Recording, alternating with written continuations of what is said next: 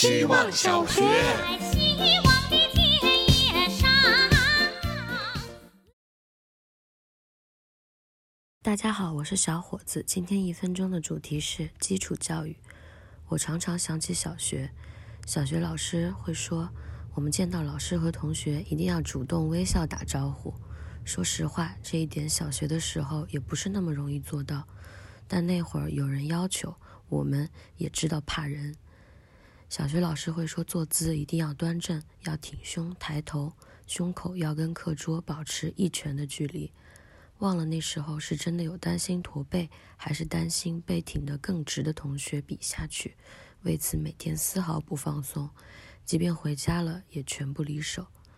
小学老师还说，今日事要今日毕，因为明日复明日，明日何其多。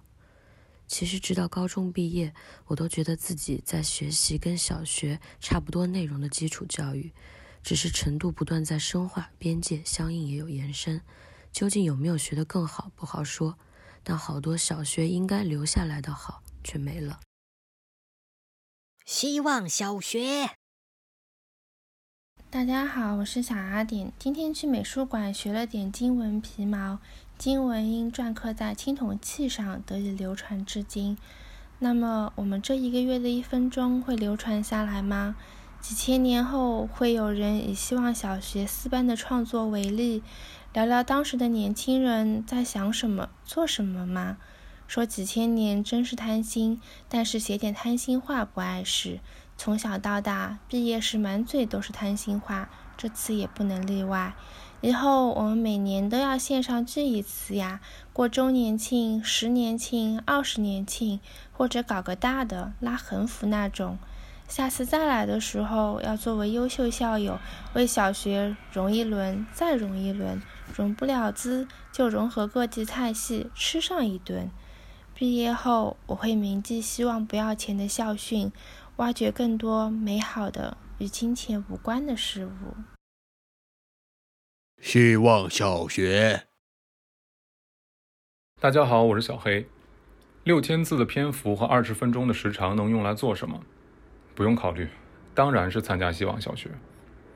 一百八十六个录音文件里面有回忆，也有灵光乍现。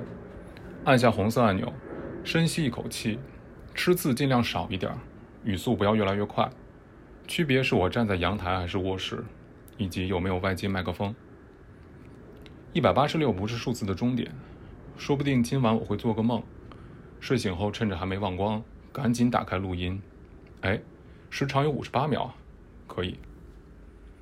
如果以后再看到锁屏界面上弹出了两条微信消息，我会期待是一段录音和一张截屏。不知道这份热情会延续多久，希望它走得慢一点。最后借用一句少林足球的台词：“欢乐的时光过得特别快，又到时候讲拜拜。”谢谢大家，我是小黑。希望小学。大家好，我是小颗粒。今天是希望小学零四班的最后一堂课。小欧老师讲毕业设计，问大家都听懂了吗？小牛点了点头。小阿点最近在玩动森，和我说他的小岛产珍珠。我他炫耀新买的手机打字有多好用，于是就打出了小 A B C D E F G 小写 P 小 Y Y 小 Z。小一跑去打小报告，说我上课玩手机，我的名字就被记在了小黑板上，还批评我不好好学习就会变成小废柴。突然小喇叭里传出了放学的铃声，放学后大家约定去吃小火锅。这家火锅是用小圆子做锅底，需要用小火煮。我觉得味道很淡，准备撒一把小盐，被小艾夫制止说：“你这个小傻蛋，怎么不蘸调料吃呀？”大家没有吃饱，小李想再点份小饼和小炒。